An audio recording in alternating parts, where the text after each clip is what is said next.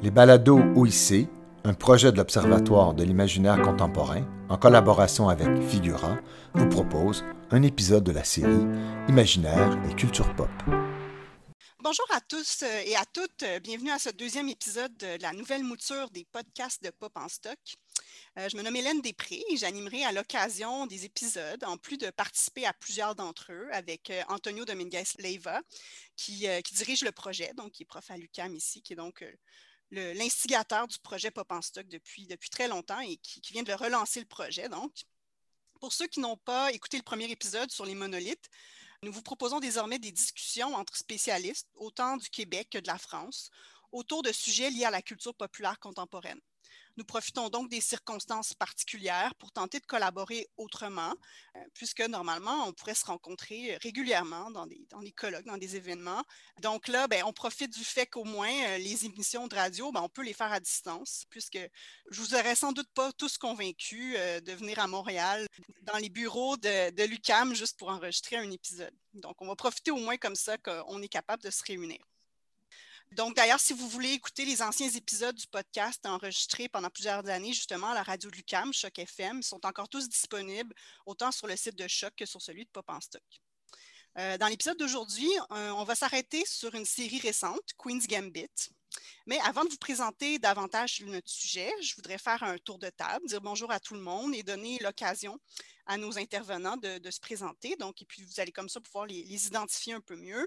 Donc, euh, je vais aller par ordre alphabétique. Euh, premièrement, Stéphanie Boisvert. Salut Stéphanie.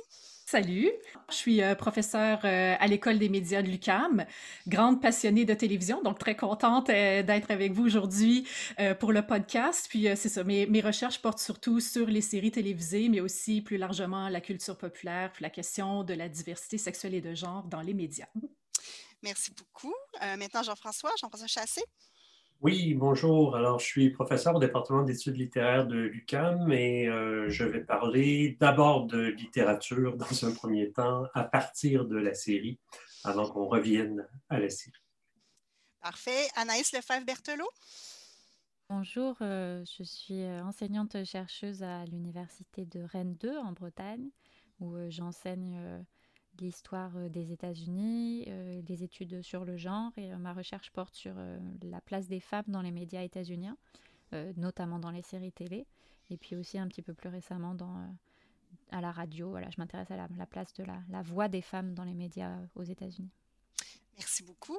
et donc, Hélène Machinal? Donc, Hélène Machinal, je suis professeure en études anglophones à l'Université de Brest, en Bretagne également.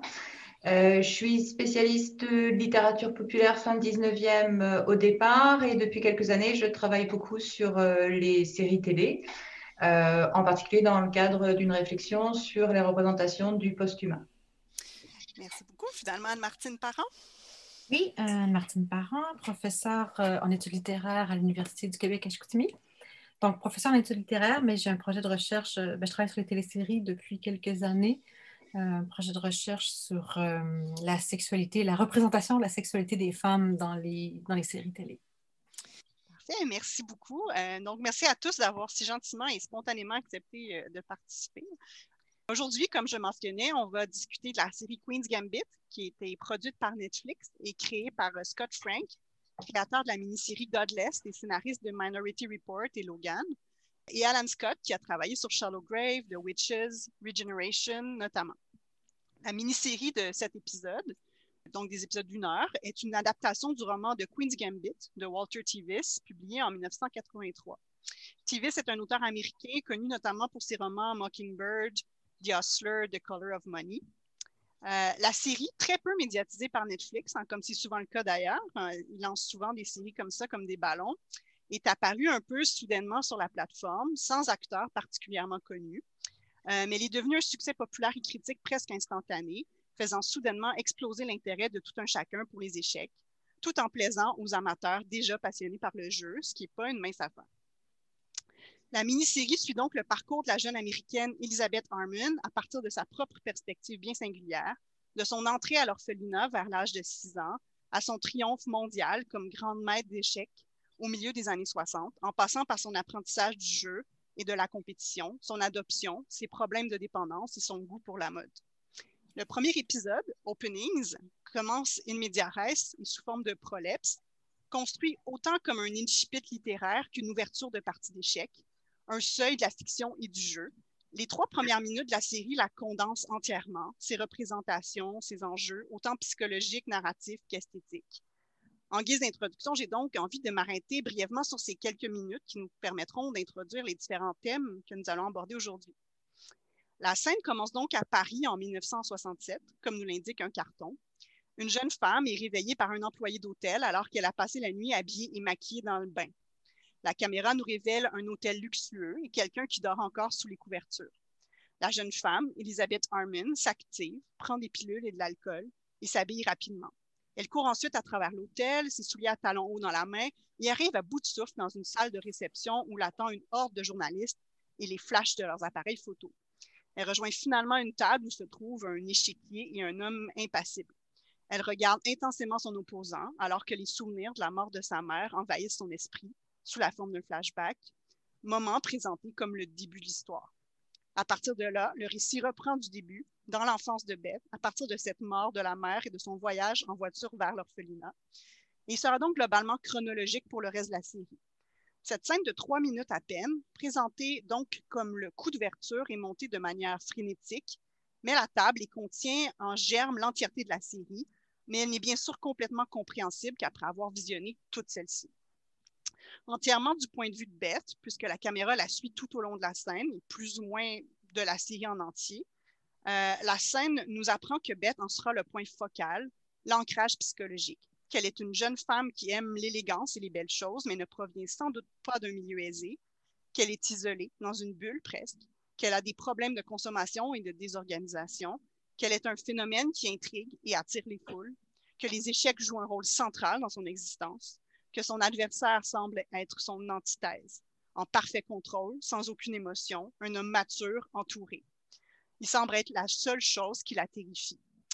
Donc, voilà un ensemble d'éléments que euh, vous allez reprendre au vol, j'en suis certaine. Donc, je vais commencer par euh, passer la parole à Stéphanie, donc Stéphanie Boisvert.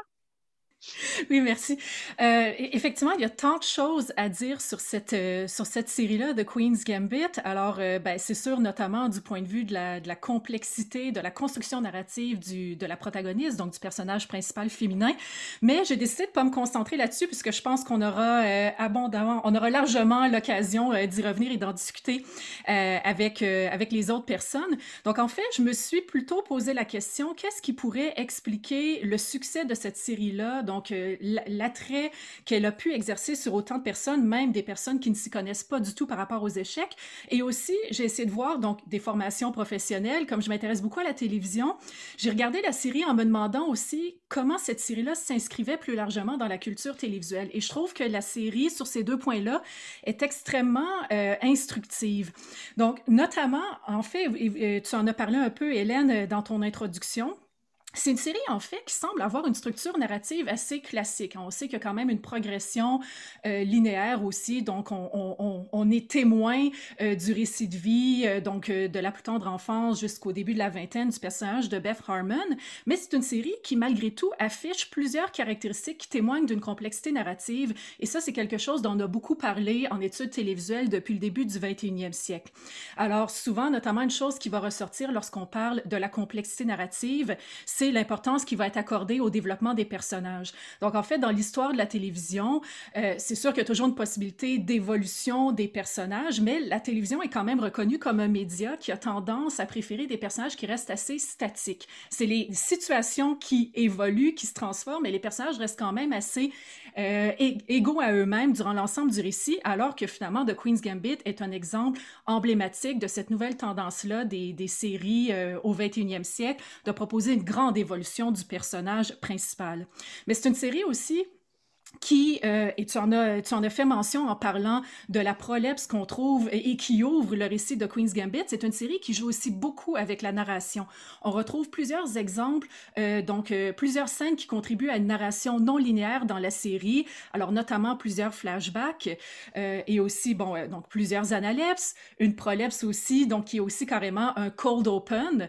Donc on, on entre dans la série avec ce moment-là qui, euh, donc, qui va avoir lieu plus tard dans le récit et qui nous permet directement qui permet directement d'aller capter la curiosité, l'intérêt des téléspectateurs. Et c'est une pratique, donc euh, une stratégie narrative qui est fréquente dans les séries depuis le début du 21e siècle. Breaking Bad, notamment, avait procédé de la même façon pour commencer son récit.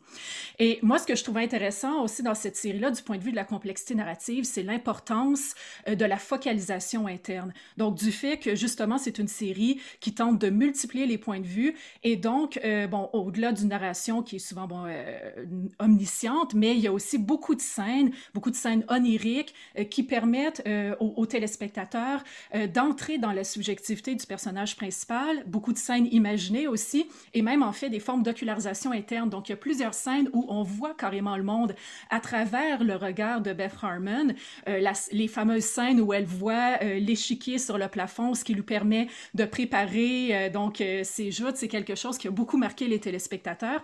Et ça, ça me semble un point intéressant par rapport à la Donc, toutes ces stratégies narratives qui nous permettent d'entrer dans la subjectivité du personnage principal, puisqu'on aura peut-être l'occasion d'y revenir, mais c'est quelque chose, en fait, qu'on a à la télévision davantage tendance à faire avec des personnages masculins qu'avec des personnages féminins. Alors oui, beaucoup de voix over, donc de voix off pour les, personnages féminins, ça parle beaucoup, mais représenter ce qu'un personnage voit, ce qui se passe dans sa tête, on l'a fait, euh, pour m'être beaucoup intéressé à cette question-là, on le fait davantage pour les personnages masculins que féminins. Alors je trouve que c'est euh, une dimension euh, qui permet de distinguer la série. Du point de vue de la complexité narrative aussi, je suis persuadée qu'on y reviendra, mais la symbolique des couleurs, euh, est très forte dans cette série-là. Donc, ça contribue aussi à cette complexité narrative de la série. Au-delà du blanc et du noir, qui renvoie bien sûr à l'échiquier, il y a aussi la prédominance de la couleur verte durant l'ensemble de la série. Donc, la couleur verte qui est d'abord et avant tout associée aux fameuses pilules, donc les tranquillisants qui seront donnés à Beth lorsqu'elle arrive à l'orphelinat et qui finalement, le vert, ça, ça, montre, ça symbolise la dépendance avec laquelle le personnage va rester un peu, euh, euh, donc avec le elle va lutter une bonne partie de sa vie. Et ce qu'on voit ensuite, c'est que le verre est omniprésent dans la série, dans les décors, que ce soit euh, le verre des bouteilles d'alcool qu'elle consomme, euh, les décors, le papier peint, notamment le verre est omniprésent dans le salon de la famille Wheatley, donc de sa famille adoptive. Et donc, on voit aussi que le verre est beaucoup associé à sa mère adoptive qui elle-même euh, lutte avec un problème d'alcoolisme, les vêtements de Beth qui sont souvent verts. Alors, tout ça, ben, ça contribue aussi même à ce qu'il y ait une symbolique chromatique dans la série euh, qui me semble très intéressante euh, à creuser. Puis je pense qu'il contribue aussi à cette, complexité-là que les téléspectateurs, ont retrouvé euh, dans la fiction. Mais je dirais peut-être le dernier point que je voudrais amener. Donc, comme je disais, je me suis aussi questionnée à savoir comment cette série-là s'inscrivait plus largement dans la culture télévisuelle. C'est quelque chose qui m'intéresse beaucoup.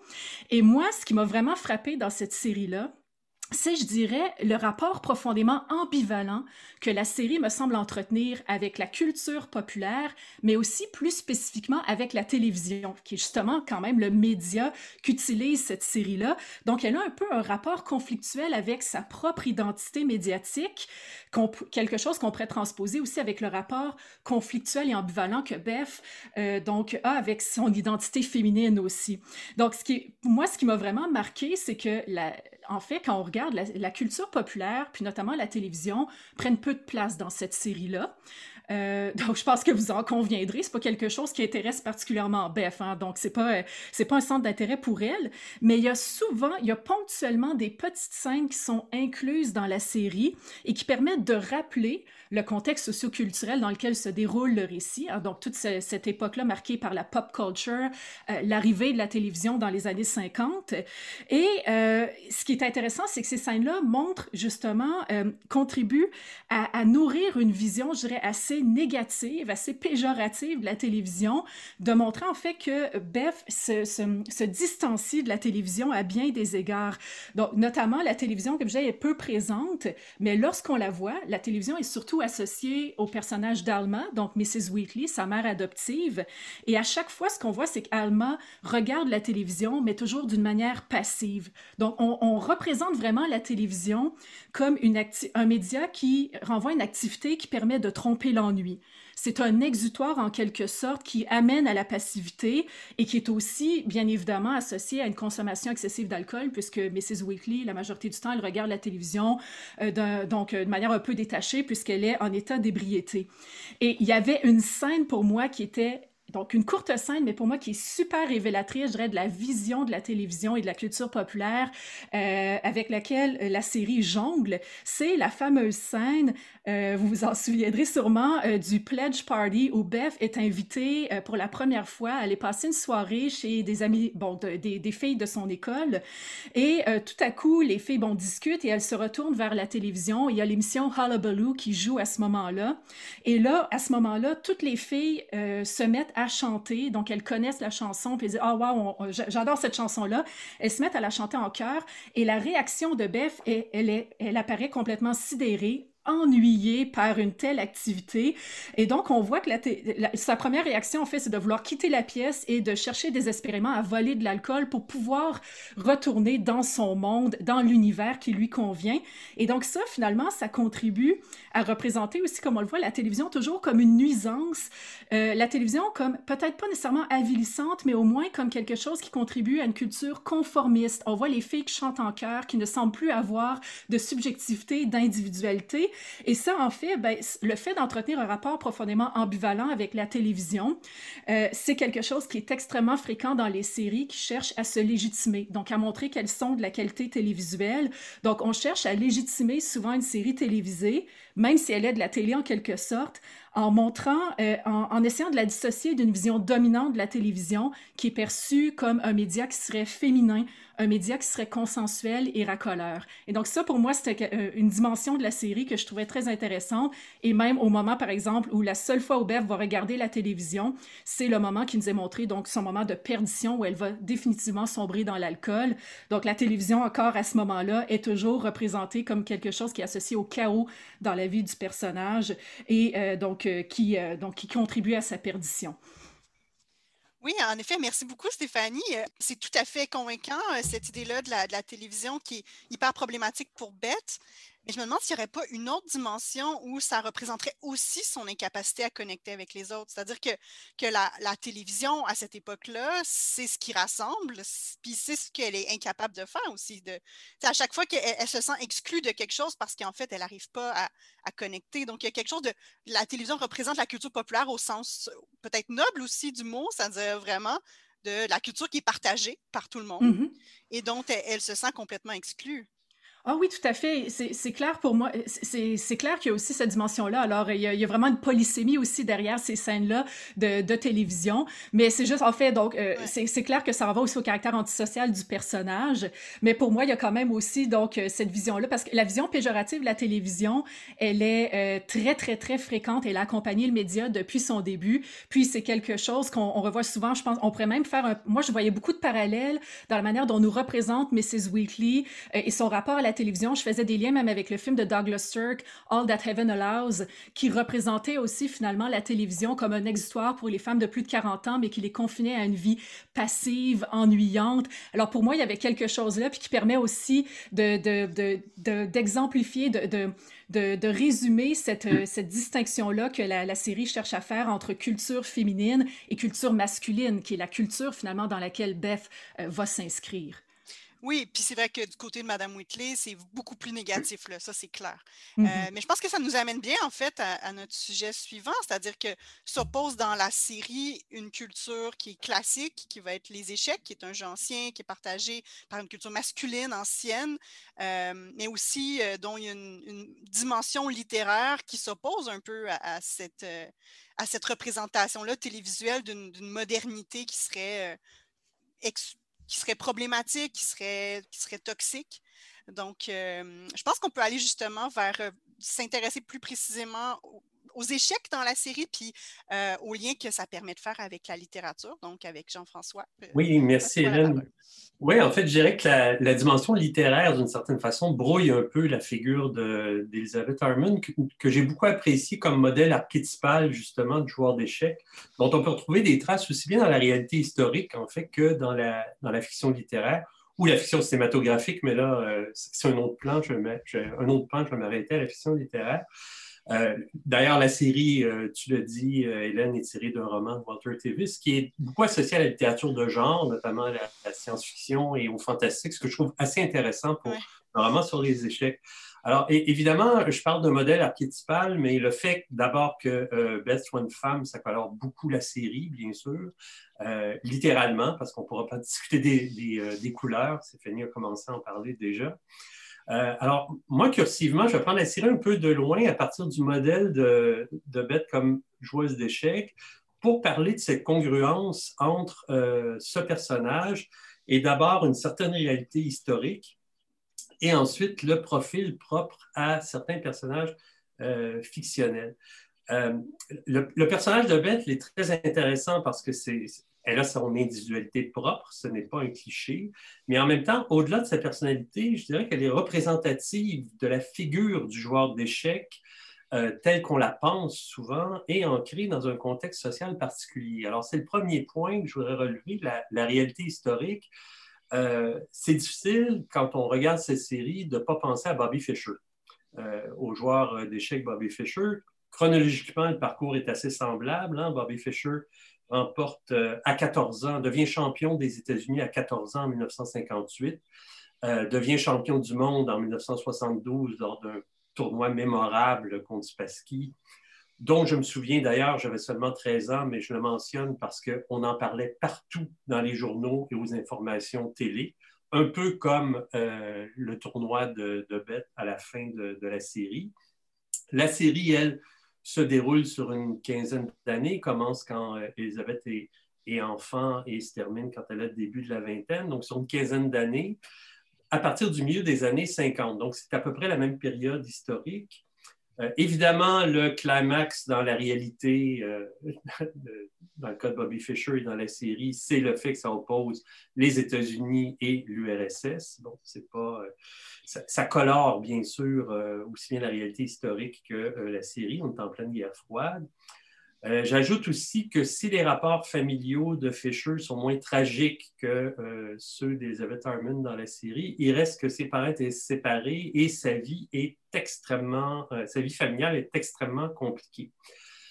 Ensuite, Bobby Fischer s'est retiré des échecs pendant un certain temps, autour de l'âge de 20 ans, un peu comme Elizabeth dans la série qui, à un certain moment, se coupe du milieu. Alors, il y, a, des liens à faire qui, me semblent assez clairs avec la réalité historique. J'ajoute que ce sont euh, deux marginaux de façon euh, assez différente. Bon, euh, la vie de Fisher, les 30 dernières années avant sa mort, démontre assez que c'était de manière spectaculaire que c'était un marginal.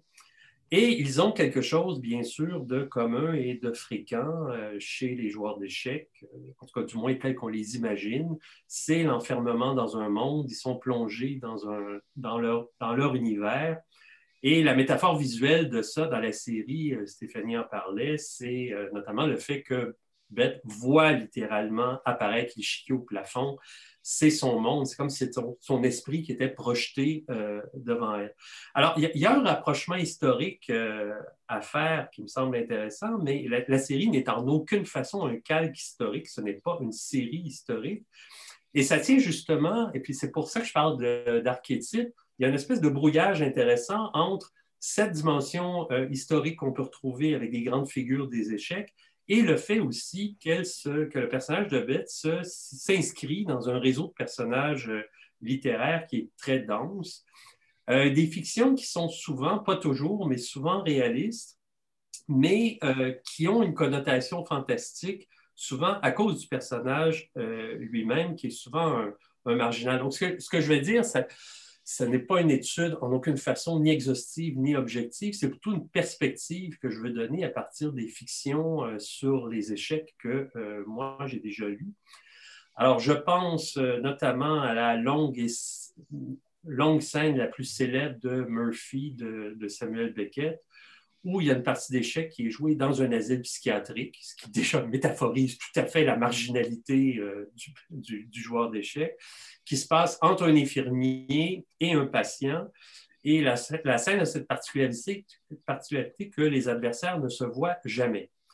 Et cette, euh, manière de jouer sans, euh, sans jamais entrer en contact, ce qui déjà rencontre une sorte de rapport à l'autre, euh, on le retrouve aussi dans le très beau livre de Yoko Gawa qui s'intitule Le petit joueur d'échecs, qui, qui présente un garçon qui est né avec les lèvres scellées, qui rencontre un jour un vieil homme avec qui il va s'enfermer pour jouer aux échecs, mais chacun dans, dans leur pièce. Et, et, comme souvent chez Ogawa, le roman est teinté de motifs fantastiques qui viennent naturellement accompagner les parties d'échecs.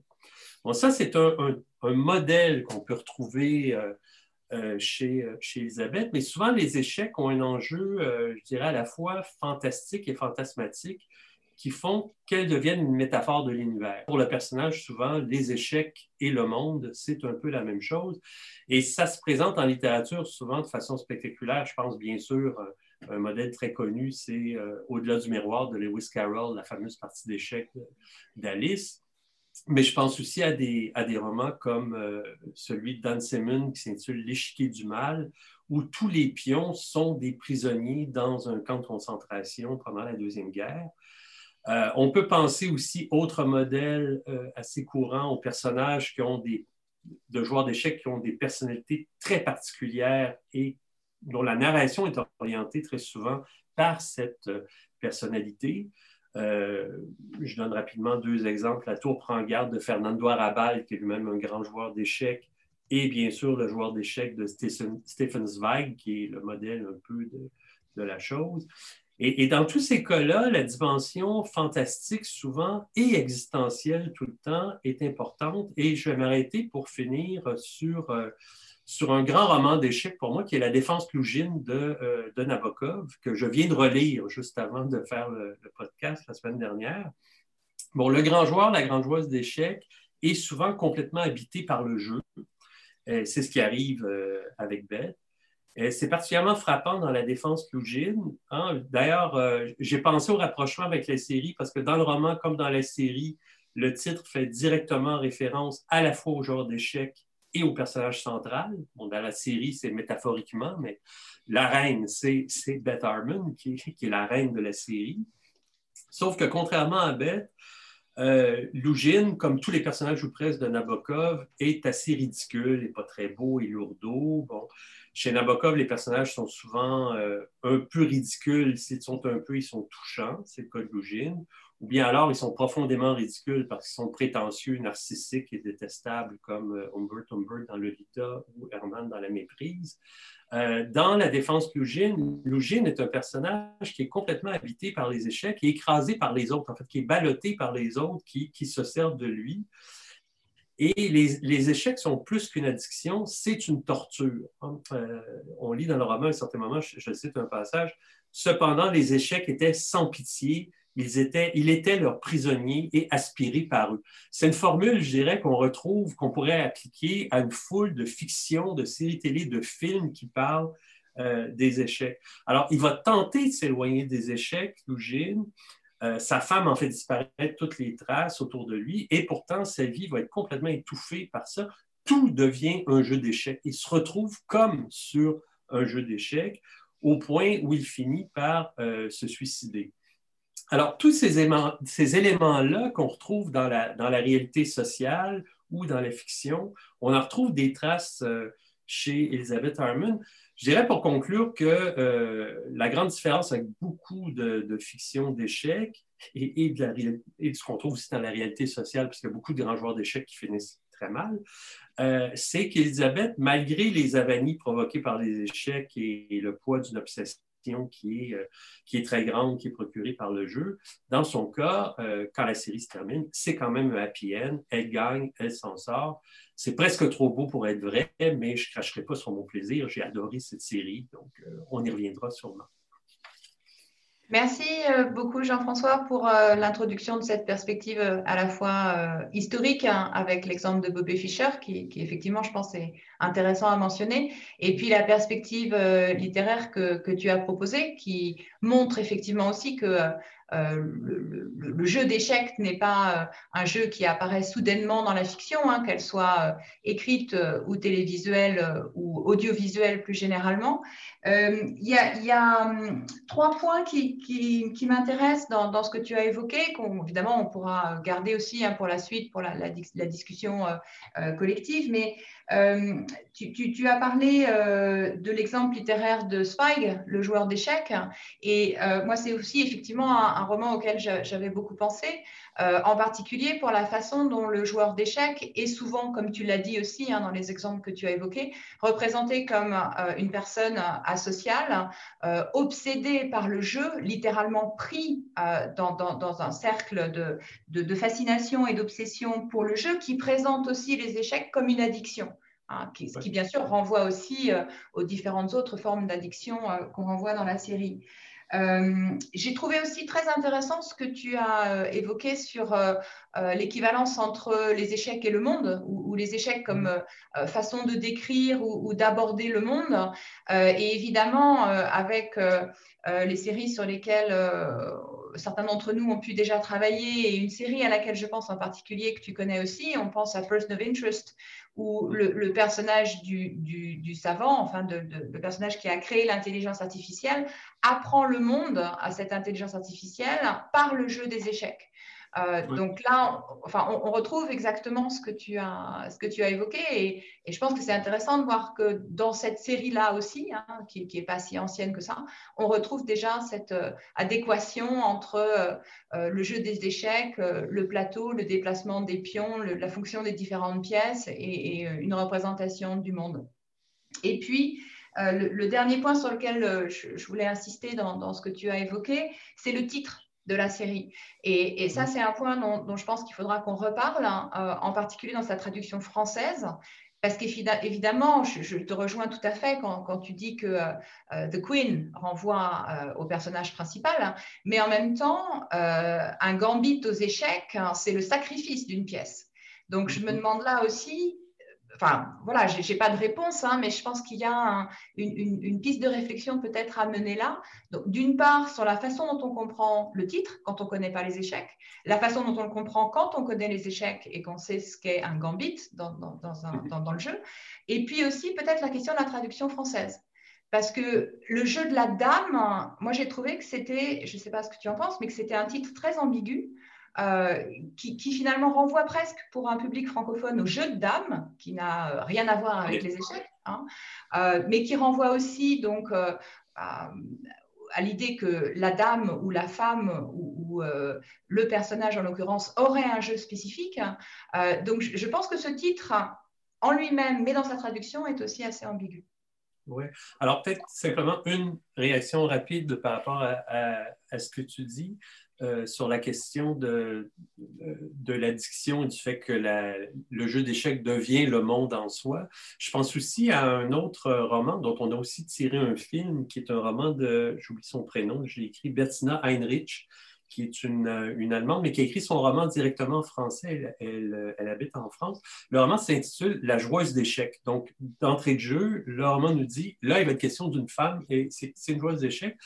Et ce qui est intéressant, c'est que le personnage central, euh, qui est joué par Sandrine Bonner dans le, film, euh, elle travaille dans un hôpital, pardon, dans un hôtel. C'est une femme de chambre qui mène une vie tout à fait banale. Son, euh, mari est mécanicien, je crois, elle a deux enfants. Bon, c'est une vie absolument pas troublée par quoi que ce soit. Et puis un jour, elle entre dans une chambre pour faire le ménage et elle renverse un jeu d'échecs sur lequel il y a des pièces il est fasciné par le jeu et ça transforme complètement sa vie. Plus personne ne la comprend. Elle est obsédée par les échecs. Et, ce, roman-là, il est intéressant, je trouve, pour montrer à quel point euh, les échecs peuvent être une grande addiction. Euh, c'est pas, pas une petite addiction, là, c'est de l'héroïne. Dès qu'on entre dans le jeu d'échecs, on est complètement habité par ça. Et, euh, et, je le mentionne aussi en même temps parce que c'est représentatif de ça, mais aussi parce que, là encore, c'est une femme et c'est quand même pas très fréquent euh, dans les fictions qui parlent, qui parlent d'échecs. On pourra peut-être y revenir. Mais la fin de la série est intéressante en ça parce que à la fin, on voit que ça, se termine quand on est encore à Moscou, puis elle s'assoit à la table avec euh, les, les, vieux qui jouent aux échecs là, euh, tous les jours. Puis elle s'assoit, puis on comprend tout de suite que c'est une addiction qui dépasse tout qui dépasse les enjeux politiques, qui dépasse les enjeux historiques, les enjeux même de genre. D'une certaine, la, la série l'aborde beaucoup, mais dans la situation propre où elle est, elle réussit même à dépasser les enjeux de genre. Euh, et à, dépasser tous les autres enjeux, même ses autres addictions, ses enjeux psychologiques. Tout, tout, se résume à ça à la toute fin. Puis ça, je pense que c'est la force aussi de la série, de nous ramener à l'essentiel à la toute fin. Je pense aussi qu'elle dépasse les enjeux politiques du fait aussi qu'elle, si vous vous rappelez, elle veut apprendre, elle apprend le russe. Alors, non seulement elle refuse euh, face aux, femmes qui lui disent ben, Vous allez défendre le christianisme dans l'URSS, elle dit J'ai rien à voir avec ça. Mais le fait qu'elle apprenne le russe, c'est aussi une, façon de comprendre le langage des échecs parce que les grands champions sont des Russes. Donc, il y a aussi une, volonté de. Le, le fait que le dernier mot de la série soit un mot en russe, est en soi aussi, de ce point de vue-là, je trouve très intéressant. Pour elle, la guerre froide n'est même pas quelque chose qui existe. C'est, même pas, elle n'a même pas l'air d'en être consciente que ça existe. Et, elle est surprise quand elle est suivie par la CIA. Euh, je veux dire, il y a quelque chose de, profondément apolitique dans sa vision des, échecs qui est assez mm. intéressant. Puis juste pour finir de rebondir avant de passer euh, la parole à Anaïs, ce que je trouve intéressant avec votre idée du jeu d'échecs comme le équivalent au monde, c'est que c'est aussi équivalent à la fiction. La fiction elle-même est un jeu d'échecs. Le jeu d'échecs est lui-même une fiction. Euh, et puis je pense que c'est pas banal non plus parce que c'est probablement le jeu le plus narratif de tous. C'est-à-dire que le jeu d'échecs a des personnages qui ont des noms, qui sont mm-hmm. symboliques, des personnages qui évoluent dans un monde qui est le leur. Euh, et puis il y a les stratégies qui ont des noms qui sont clairement narratifs.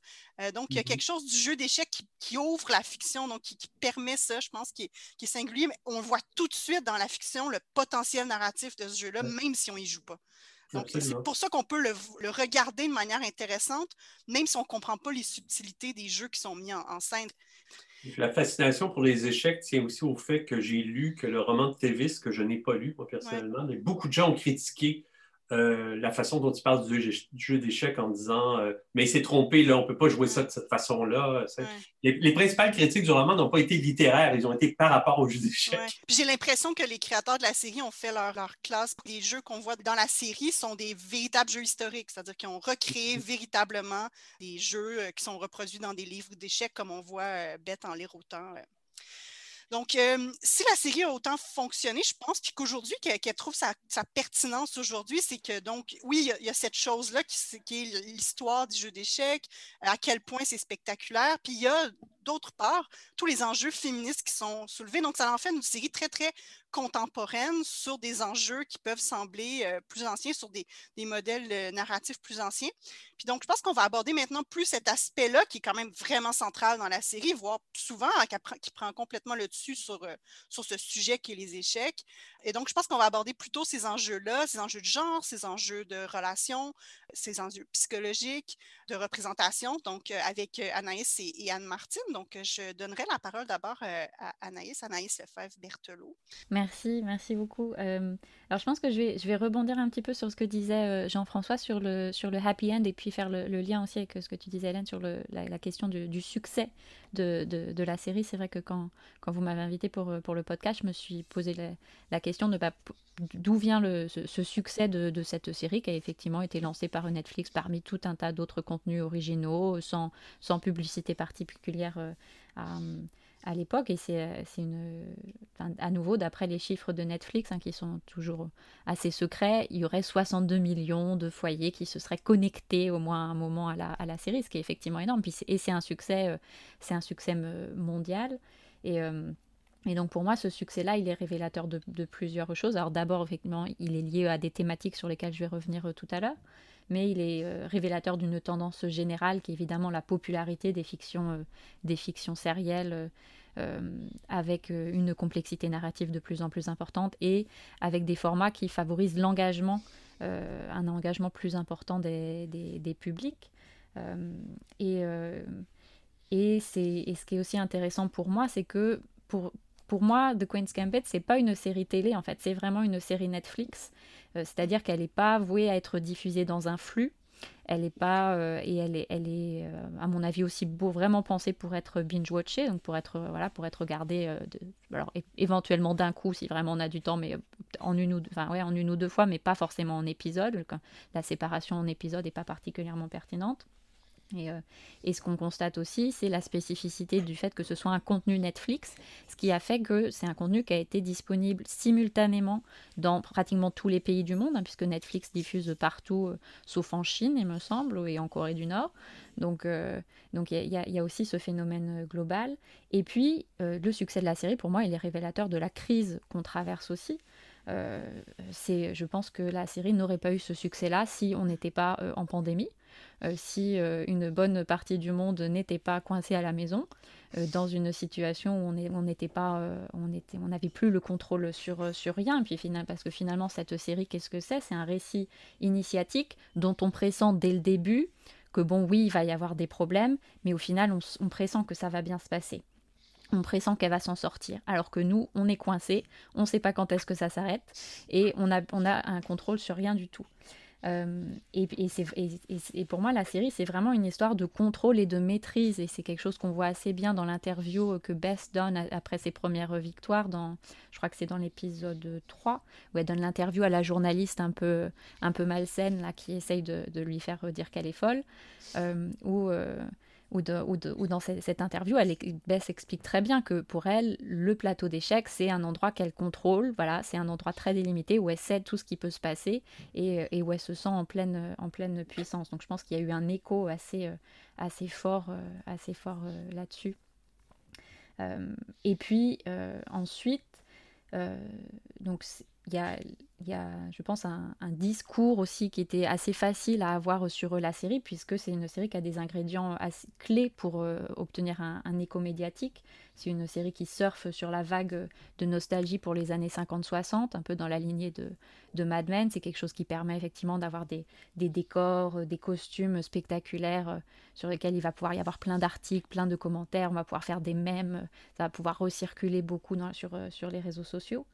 Euh, c'est une série qui s'appuie sur une performance d'actrice comme Hollywood les aime, avec euh, moult euh, perruques, et puis on peut avoir toutes les séances de maquillage qui sont d'ailleurs mises en scène également par Netflix. Hein. Il, y a y a ce petit, ce petit ajout là d'une quinzaine de minutes où on nous explique comment sont faits les dialogues, les costumes, etc. etc.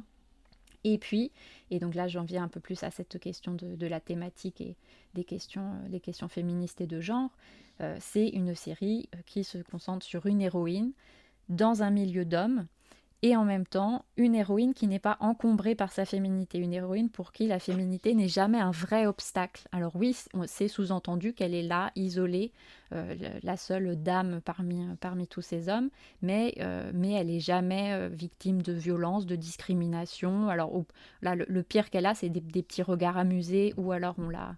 On la on la considère un peu rapidement comme, euh, comme une, adversaire qui, n'en vaut pas la peine, mais, euh, mais elle, elle, est, jamais victime de, sexisme euh, à proprement parler. Donc, donc, donc, tout ça, je pense que ce sont des ingrédients qui, qui, qui, ont aidé au succès de, de, la série dans la période qu'on traverse. et donc après, pour revenir un petit peu plus sur ces questions qui sont liées au, qui sont liées au genre euh, et aux représentations notamment de, de, la de, la féminité, mais il y a aussi des représentations de la masculinité qui sont, qui sont intéressantes, on pourra peut-être y revenir. Mais il y a évidemment euh, des, des figures féminines qui sont au-delà de celles de, Beth, des figures féminines qui sont vraiment intéressantes, les figures de mère, euh, les figures de femmes au foyer. qui, sont, qui apparaissent dans la, dans, dans la série. La plus, les femmes sont quasiment systématiquement isolées dans, dans, la, dans le, récit, elles sont à distance des hommes, euh, que ce soit la mère de la mère biologique de Beth ou sa mère adoptive, les, elles, ont, très peu de, contact physique avec les hommes. Les hommes, d'ailleurs, visuellement, sont toujours en arrière-plan dans les, séquences de, dialogue ou de, confrontation. Les figures de père sont toujours en arrière-plan. Euh, la directrice de l'orphelinat, on voit aussi qu'elle maintient les hommes à distance, elle refuse d'aller euh, d'aller discuter avec, euh, ou même de, juste de, passer l'après-midi avec euh, le prof, le prof du lycée. Donc il y a, y, a, y a, clairement une, une interrogation sur l'isolement et en même temps sur l'indépendance de, des personnages féminins qui est, qui, qui est, important, qui est important ici. Euh, et en même temps, on voit que cet isolement, bah, il peut être, euh, alors ça peut être, ça peut devenir une force, et c'est ce que ça devient chez Beth, ou ça peut devenir euh, quelque chose de, très délétère, et c'est le cas évidemment, chez sa mère biologique qui sombre dans la folie, chez sa mère adoptive qui sombre dans l'alcoolisme, mais aussi chez son ancienne camarade de lycée qui, dès qu'elle devient femme au foyer, devient, devient elle aussi, elle aussi alcoolique. Donc il y a évidemment un une, référence au thème de la femme, de la femme mystifiée, de l'aliénation qui est, qui est liée à la, euh, qui est liée à la présence enfin, à, cette, à cette promesse qu'on fait aux femmes, aux femmes au foyer qui finalement, qui finalement s'ennuient et sont un peu accablées par, euh, par, par ce, ce, destin, et ce destin que Beth refuse à, tous les moments où, où, elle, où, où, il y a un choix possible, possible à faire. Elle, elle le choisit systématiquement, euh, systématiquement l'autonomie et l'indépendance. Et, le, chemin de, Beth, c'est d'arriver à trouver cet équilibre entre, l'autonomie, euh, l'autonomie, l'indépendance et en même temps accepter qu'il y ait des gens qui puissent l'aider. Euh, il y a dans, un des, dans un des flashbacks, euh, on, en, on, entend sa mère qui lui dit The strongest person is the person who isn't scared to be alone. Et donc, il y a ça, et, et on sent que bah, ça, c'est un enjeu le fait de, effectivement de ne de, de, pas avoir peur, d'accepter la, solitude, d'embrasser la solitude. Et en même temps, ce que la série nous dit, c'est que la personne la plus forte, c'est aussi celle qui accepte d'avoir de l'aide de, de, et, euh, et, que, et que Beth gagne finalement bah, parce qu'elle a accepté l'aide de Jolene et aussi l'aide de, tout, de tous ses anciens, ses anciens adversaires euh, devenus, devenus amis et, et soutiens. Et juste un dernier mot du coup sur euh, Jolene, qui pour moi est un personnage qui est vraiment très très important et qui et, qui n'est pas suffisamment développé. Et c'est un des gros points faibles de, de, la, de la série, hein, ce, qui, euh, puisque la série reprend un peu ce trope de l'ami euh, noir, de l'héroïne blanche, euh, qui, qui n'a pas qui n'a pas d'histoire. Jolene, on ne sait pas d'où elle vient, on ne sait pas comment ça se fait qu'elle est à l'orphelinat. on ne sait pas vraiment ce qui lui ce qui lui arrive une fois que Beth part. et, et elle réapparaît un peu miraculeusement au moment où Beth en a, en a besoin. Euh, et, et, elle la sauve. Alors effectivement, elle dit, hein, je suis pas là pour... Euh, à un moment, c'est vraiment explicité, elle dit, je suis pas là pour te sauver, je peux même pas me sauver moi-même. Mais le fait est que, bah si, elle vient là pour la sauver. Euh, d'une manière assez improbable. Pourquoi est-ce que Beth aurait pas l'argent pour se payer un billet, mais la, femme africaine-américaine qui très probablement à des conditions socio-économiques euh, beaucoup moins avantageuses, elle peut donner, euh, peut donner l'argent et puis à nouveau redisparaît. Voilà, elle est juste là pour être adjuvante et il et, euh, et, y, a, y, a, vraiment un, manque dans, ce, dans, le, dans le récit pour moi à ce niveau-là. Et puis je vais m'arrêter là parce qu'il y a plein d'autres choses dont on pourrait parler, mais ça viendra dans la discussion. Euh, merci beaucoup Anaïs pour euh, ces éléments euh, d'analyse hein, qui, reprennent évidemment des points très intéressants. Euh, je voudrais rebondir sur euh, quelques-uns des, aspects que tu as évoqués. Euh, et, d'abord, donc, effectivement, les, raisons du succès. donc, merci de rappeler effectivement que c'est le contexte des séries Netflix, hein, donc c'est aussi un, contexte spécifique hein, qui, qui s'est développé ces dernières années. Euh, et donc, le contexte spécifique d'une série Netflix euh, partant de pandémie euh, qui se développe également au niveau mondial. Hein. Je, crois que ces, deux aspects sont très intéressants à mettre en parallèle parce que je pense qu'on a tous été frappés effectivement par l'engouement que cette série a suscité pour le jeu des échecs. dans une période où effectivement, comme tu le dis, on était tous complètement enfermés, euh, on est toujours relativement enfermé d'ailleurs, mais euh, dans une période où on était vraiment dans une, perte totale du, contrôle. Euh, et donc, le fait de présenter cette série comme une série qui travaille aussi sur les tensions entre contrôle et absence de contrôle, ou maîtrise et absence de maîtrise, me semble être un, point particulièrement intéressant.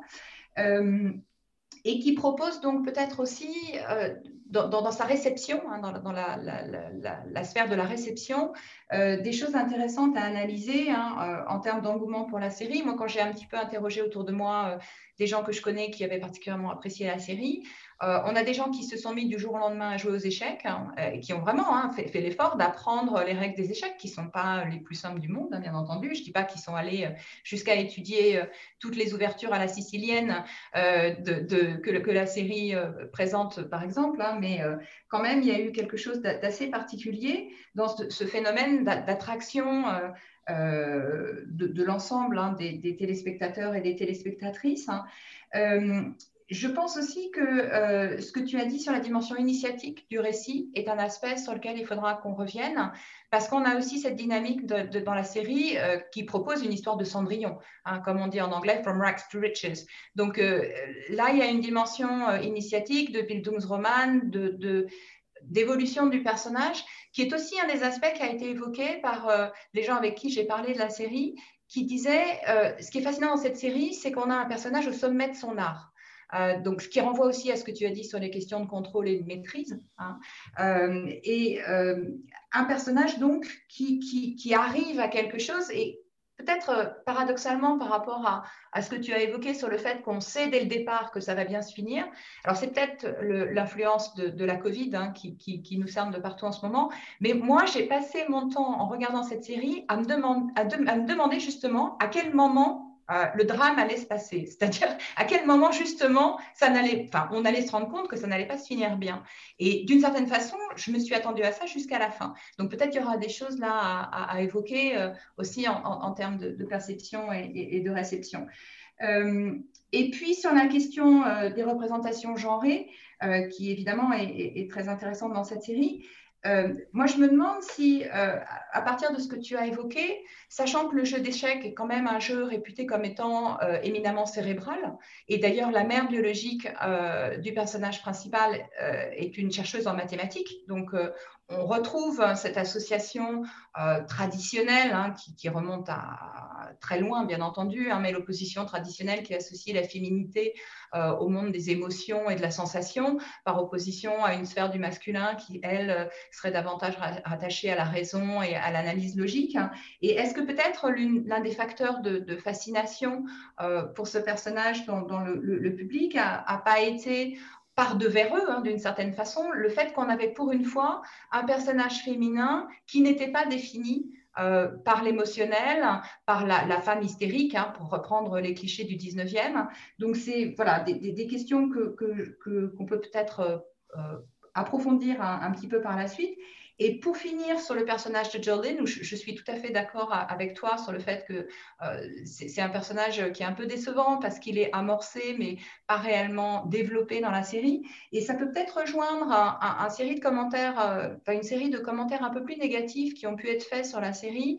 Euh, donc, bon, avec lesquels on peut être d'accord ou pas, hein, je pense qu'on en discutera aussi, mais sur la, capacité ou non de cette série à réellement rendre justice au contexte euh, socio-idéologique hein, des États-Unis dans les années 50 et 60.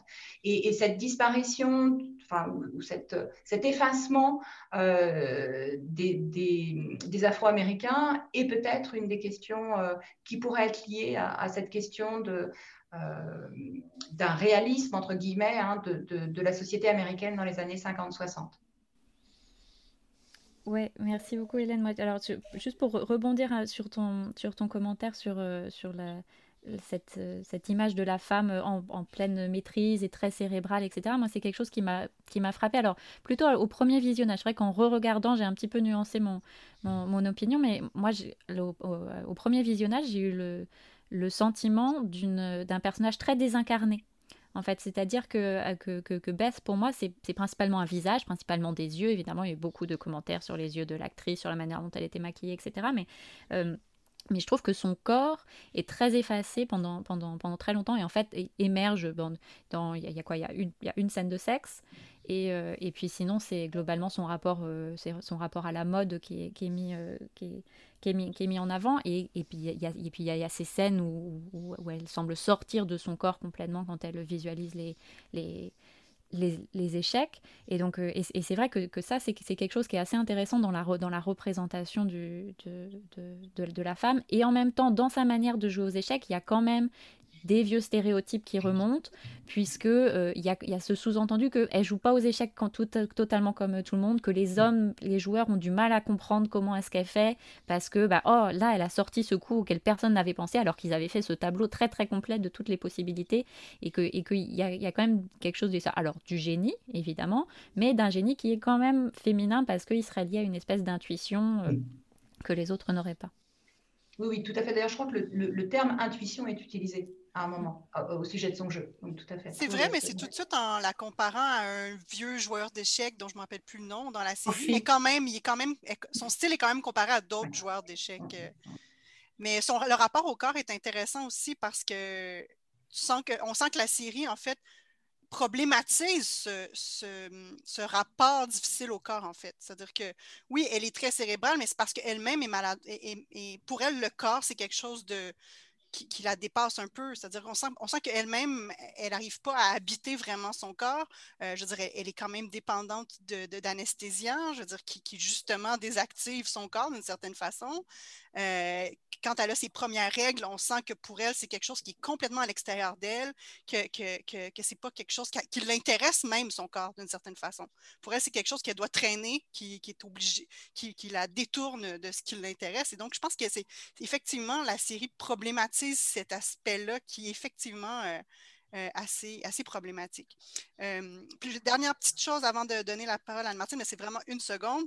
Je me demande si le fait qu'on se demande si la fin va être positive ou négative vient aussi du fait qu'on est dans un récit de dépendance. Parce que justement, les récits dépendants. Oui, c'est vrai que les récits d'apprentissage se finissent bien, mais pas les récits de dépendance habituellement. Donc, euh, je pense qu'il y a peut-être cette ambiguïté-là. Euh, et donc, euh, je donnerai la parole à Anne-Martine. Peut-être aborderait ou peut répondre à ça aussi, parce que je pense que ça fait partie des choses qui l'intéressent aussi en culture populaire. Oui, merci. En effet, elle est comparée, quand on parle d'elle qu'elle est une joueuse intuitive, elle est tout de suite comparée, comme tu dis, c'est à Morphy, un joueur américain du 19e siècle, en fait, qui serait aussi un joueur intuitif. Euh, donc, c'est pas genré tant que ça, son, intuition.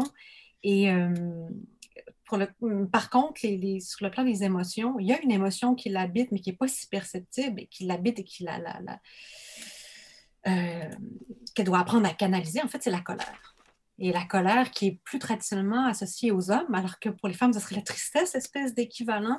Euh, c'est très présent dans le livre aussi, la colère. Mais, mais, dans le roman, il y a ça, cette espèce de... de, quand Benny Watts là-bas, euh, dans la série, aux, échecs rapides, là, où elle, elle, rentre dans sa chambre, dans le dortoir, puis elle est furieuse, en fait. c'est un peu l'affect presque principal. Sinon, il n'y a pas il n'y a pas les, le côté amoureux n'est pas si développé. Euh, il le développe un peu plus dans la série que dans le film avec cette espèce d'amour envers le personnage de Towns, là, euh, qui réapparaît à la fin en Russie, alors que dans le livre, il, réapparaît pas du tout. C'est un personnage qui est oublié euh, complètement, mais pas beaucoup d'intérêt envers le sexe. en effet, il y a trois scènes de sexe. C'est une des choses d'ailleurs qui, qui, qui, qui détonne peut-être, parce que les séries qui fonctionnent beaucoup là, en ce moment, c'est Bridgerton. Bon, c'est, on est dans la sexualité, évidemment, qui est beaucoup représentée. Euh, mais bon, je vais, je, vais, je, vais, je, vais, je vais arrêter de rebondir sur, euh, la discussion. je me suis intéressée beaucoup aussi, moi, au, succès de la série. je ne vais pas revenir sur le succès populaire. vous en avez parlé, les, ventes des jeux d'échecs qui ont augmenté en novembre, je crois, de 1000% par rapport à l'année précédente. Euh, mais ça a été un succès aussi dans, dans, le monde des échecs. Et moi, ça, ça m'a vraiment euh, fasciné. Euh, il y a donc il y a beaucoup de, de chaînes YouTube et il y a des streamers aussi sur Twitch qui, ont, qui, ont, qui, ont, abordé la série. Là. Ben, pas sur Twitch, évidemment, puisqu'ils streament, mais, et donc, il y a des, vidéos YouTube sur comment jouer la défense sicilienne comme, euh, comme Beth Harmon, euh, le, champion du monde actuel, Magnus Carlsen, qui va analyser certains des matchs. Et en effet, tous les matchs, je ne sais plus qui en a parlé, sont de, ils sont de vrais matchs d'échecs, soit historiques euh, ou, pas. il y avait des consultants, Kasparov était un consultant pour la série, et les joueurs ont dû, les acteurs, excusez-moi, ont dû apprendre, les, mémoriser les parties pour faire les vrais mouvements tout le temps. Donc, euh, beaucoup de joueurs d'échecs euh, sur YouTube vont commenter certaines des parties qui, sont, représentées dans la série. Et il y a une YouTubeuse qui est aussi une streamer sur Twitch qui s'appelle Anna Rudolph. Anna Chess est son nom sur YouTube et sur Twitch, qui est une joueuse d'échecs hongroise quand même assez bien classée dans les plus de 2004, dans les plus de 2000 points, là, 2200 au moins, euh, les points Hello, qui sont les points aux échecs. Et elle fait toute une série de vidéos parce qu'elle a été nommée la Real Life Beth Harmon. Je pense parce que les cheveux roués, il ressemblerait un peu. Et elle fait toute une série de vidéos euh, où elle va jouer contre Beth Harmon. Alors, comment est-ce qu'elle peut jouer contre Beth Harmon? C'est qu'il y a un site qui s'appelle chess.com euh, qui est un des gros sites pour jouer, pour jouer aux, échecs. Euh, où on peut suivre des leçons, on peut apprendre, mais il y a des vidéos aussi venant de grands maîtres, etc. Et on peut jouer donc des personnes euh, réelles, mais on peut aussi jouer contre des, bots. Et ils ont créé une série de bots euh, Harmon. Il y en a sept en tout. On peut jouer contre elle à 8 ans, contre elle à 9 ans, et comme ça jusqu'à 22 ans. Euh, avec les points équivalents et tout. Et donc, cette euh, Anna Rudolph va jouer comme ça, fait plusieurs vidéos où elle joue peu à peu et elle progresse contre, contre Beth Harmon. Personnellement, je n'ai pas encore dépassé Beth Harmon à 9 ans. Euh, j'en suis là, 8 ans, 9 ans. C'est là que j'en suis. mais donc, on voit comment cette figure est devenue, Beth Harmon, qui n'existe pas, est devenue une sorte de star du web, en fait, dans le monde des échecs. C'est assez, assez, intéressant. mais finalement, la série ne parle pas que d'échecs, comme vous l'avez dit. Et là-dessus, je trouve ça intéressant qu'Anaïs ait abordé ça parce qu'en effet, la question du contrôle euh, est très forte. C'est un personnage qui, au départ, est, vulnérable. Je disais, euh, je ne sais, plus qui a écrit ça, mais que c'est un personnage, on, a beaucoup commenté comment à la fin, elle est devenue la reine blanche, euh, ce que le costume accentue tout, mais qu'au début, elle serait un pion. elle ressemble à un pion, parce qu'elle n'est pas bien habillée, pas, bon, et qu'elle progresse finalement comme ça sur l'échiquier. le, pion, de sa case de départ à la case où il devient reine, hein, parce que le, pion peut devenir une reine s'il se rend dans la case, c'est sept cases. Il y a sept épisodes. on voit toute la symbolique liée, aux échecs. Et euh, donc, c'est vraiment une question de contrôle, le jeu d'échecs, ouais, contrôle, ou euh, dans la discussion avec la journaliste qui a évoqué Anaïs, ça veut dire I feel safe hein, en contrôle, alors que c'est quelqu'un qui, qui, est abandonné à un jeune âge, euh, qui, qui, qui, se débat avec des tendances anxio-dépressives, autodestructrices. Euh, et, donc, c'est cette espèce de combat entre ces deux, euh, contre ça. Puis, qu'elle doit, doit mener, en fait, le combat de sa vie. donc, une chose qui fait, qu'il y a tout ça, ces sortes de dépendance, etc. Et euh, là aussi, je vais quand même aborder quelque chose qui a été euh, abordé. Et là, je parle en tant que fan de la série, là, euh, que j'ai vraiment beaucoup aimé. Et le plaisir qu'on peut avoir en tant que femme, pas femme, mais femme, femme ou fille, à regarder ça, qui est une femme, une fille qui triomphe dans un monde de garçons d'abord et d'hommes ensuite, et qui parle, c'est le parcours Cendrillon, comme vous avez dit, elle n'est pas privilégiée d'abord, elle est abandonnée. et à la fin, il y a ce happy ending de contes de fées, mais avec une, euh, une touche. Euh, une touche un peu euh, contemporaine qui est, c'est pas l'amour et les enfants. À la fin, c'est qu'elle triomphe avec son, son, intelligence. Donc, ça, c'est quand même assez intéressant. c'est une femme dans un monde d'hommes, mais comme le dit Anaïs, c'est pas un monde, c'est pas un monde très sexiste, c'est pas un monde très misogyne. Euh, c'est pas une femme qui est malmenée dans ce monde d'hommes-là, à part au début, qu'elle ne sera pas prise au sérieux parce que c'est une fille. Et les hommes se révèlent plutôt des alliés, en fait, tout au long de la série. Et la scène finale est quand même, ben, la scène finale, à la fin, c'est cette scène magnifique où tous ses anciens adversaires euh, et amants dans certains cas aussi, parce qu'il y a Beltic et il Benny Watts qui sont là, qui sont ensemble à l'aider et qui attendent aussi impatiemment euh, des nouvelles de son match pour savoir s'il avait gagné ou non et qui sont tellement contents qu'elle gagne. Donc les hommes, en fait, c'est un homme qui lui apprend des choses et la soutiennent en fait tout le temps, tout au long de la série et se réjouissent de son succès. Et il y a vraiment une division entre le monde des hommes qui est du côté des échecs et le monde des femmes, euh, dont plusieurs ont parlé, là, qui ne euh, sont pas du tout qui ne connaissent pas les échecs, euh, on ne sait pas pour la mère biologique, mais en tout cas, il a pas question de ça. Dans, il n'y a pas question dans la série. Euh, elle est mathématicienne, mais il a pas question d'elle en rapport avec les échecs. Et euh, qui est un monde où là, on retrouve plus les, les, femmes dépressives, en fait, ou, qui ont des problèmes de santé mentale dans le cas de la mère. avec aussi le personnage un peu figure maternelle de mauvaise mère, comme la, directrice du pensionnat, Miss Deirdre. Euh, et tous ces personnages de femmes aussi ne sont pas des bonnes filles. Euh, mais malgré tout, c'est ça. Et elle, elle va transcender, si on veut, elle relève à la fois du monde des hommes, du monde des échecs et de ce monde des femmes. Et elle finit par transcender cette, cette division-là. Euh, et c'est ça, comme femme, on a plaisir à regarder ça, même si ce n'est pas une série féministe, je n'irai pas jusque-là. Euh, mais il y a quelque chose, comme euh, je pense que c'est Jean-François qui disait qu'il n'allait pas bouder son plaisir. Là. Euh, on attend le drame tout le temps. il n'y arrive pas finalement le drame. les obstacles qu'elle a surmontés sont plus intérieurs. Et, elle, les, elle les surmonte, elle triomphe à la fin. Puis je pense qu'en période, en effet, de pandémie et confinement, ça fait, ça fait du bien. Et c'est un peu aussi quelque chose de l'ordre du fantasme, finalement. Ce qui est intéressant aussi avec la représentation des hommes qui soutiennent, je sais qu'il y a eu certaines critiques qui disaient que oui, mais à la fin, ça lui prend des hommes pour gagner. Mais en fait, quand on écoute la série avec beaucoup d'attention, on se rend compte que ce n'est pas le cas. C'est-à-dire qu'il mm. l'aide à, relancer la, partie le lendemain, mais qu'à un moment donné, les deux ont joué des coups qui étaient euh, non calculés. Et qu'après ça, c'est elle qui, gagne, en fait. C'est pas, c'est pas à fait, parce que oui, Borgoff fait un coup où le, le tante qui est dans le public se dit mais il n'était pas supposé faire ça. Ouais. Puis elle a fait un coup, elle doit exactement la même chose. Oui, c'est ça. Les mm. deux font des coups qui désarçonnent l'autre, puis c'est ça qui en fait une des plus grandes partie d'échec dans, dans, le milieu de la, de la, série.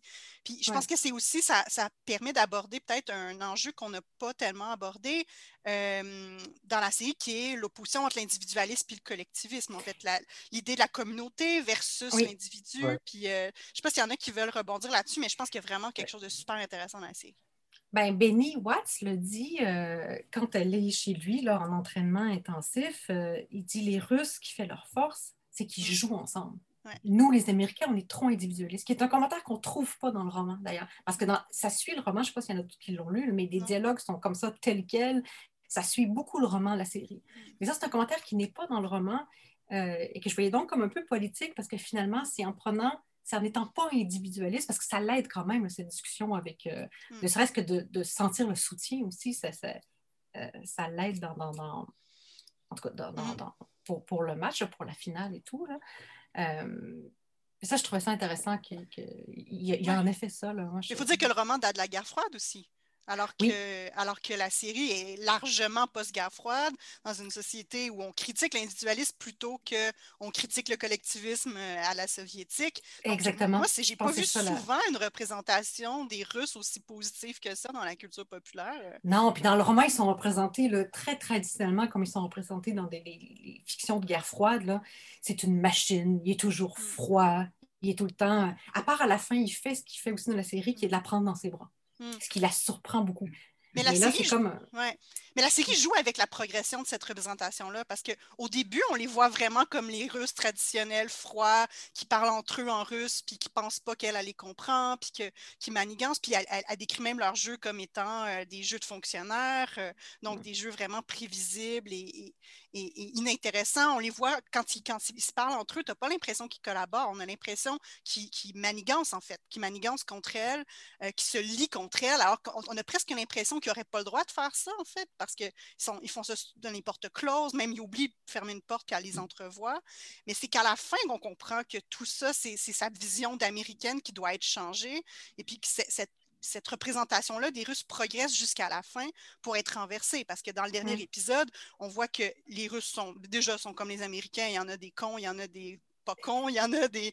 Je veux dire, il y a, ce personnage aussi du vieux joueur russe, euh, qui, une des avant-dernières euh, parties qu'elle joue avec, avec elle, qui, est formidable aussi. cette relation-là qu'elle a avec lui, où lui, il la met complètement sur le même pied qu'elle pour eux, euh, alors que tous les séparent euh, visuellement, euh, symboliquement, communauté, tout, tout, tous les séparent culturellement, mais pour, pour lui, c'est c'est même pas une égale, c'est lui, il la voit comme une maître, en fait, son maître même. Euh, et puis à la fin, justement, tous ces jeux où les, les, les Russes de la rue jouent ensemble, puis qu'il y a une espèce de communauté qui se crée, qui est complètement euh, déhiérarchisée. On abandonne tout, soudainement tout ce jeu de compétition, cette, cette volonté de, de, de, de, gagner sur les autres pour atteindre un sommet. Soudainement, on comprend que c'est aussi quelque chose de communautaire, que les Russes adorent les échecs. Puis moi, j'ai eu l'impression presque qu'ils étaient pour rester là-bas, en fait. Moi, j'ai l'impression mmh. mmh. que, c'est probablement un des rares ici qu'on peut voir d'Américains qui se retrouvent de l'autre côté pendant la guerre froide. Et donc, j'ai l'impression qu'elle a trouvé en fait sa nation de gens qui partagent la même passion qu'elle au-delà de toute autre considération. D'ailleurs, à ce propos-là, ce qui m'a frappé, c'est justement euh, vers la fin, quand les Russes l'attendent à la mmh. porte quand elle sort, parce qu'ils sont en admiration. C'est pour, pour elle qu'ils prennent. Et ça m'a fait penser à un truc qui, qui ne fonctionne pas de la même façon, mais on est un peu en pleine guerre froide. Au moment de la série du siècle au hockey, avec la finale entre le Canada et, la Russie, tout le monde sait que tous les Tchèques et les Polonais prenaient pour le Canada. non, mais c'était connu. Il y avait une haine des Russes. Alors que là, dans la série, c'est des Russes qui prennent pour l'américaine. Donc, ça fonctionne dans les deux sens, ce, rapport de cordialité, disons. Ils prennent pour la meilleure, tout simplement. Leur, respect pour le jeu va au-delà des enjeux politiques et nationaux. Je pense qu'Anaïs voulait intervenir, mais je ne sais pas si on a déjà dépassé ce que tu voulais dire. Euh, ouais, non, je voulais rebondir euh, là-dessus et justement sur ce, sur ce happy end tout à l'heure. On disait que voilà, c'est une, une fin heureuse, mais c'est pas les enfants et le mariage, mais par contre, c'est vraiment la communauté. Et c'est euh, et c'est l'idée qu'on euh, et, je, pense, et le fait que ce soit lié aux échecs et pas, et pas anodin. Les échecs, c'est un jeu qui est alors pas universel, mais qui existe dans plein de, qui est très ancien, qui existe dans plein de, cultures. Et donc il y a un peu cette idée que en fait, elle, elle, a trouvé son chez elle, elle a trouvé sa famille et qu'elle peut aller n'importe où à partir du moment où il y a des gens qui jouent aux échecs et que et qu'il y a ce, jeu-là, et ben elle sera, elle sera chez elle et elle aura trouvé son, son, son happy end. Oui, absolument. Stéphanie?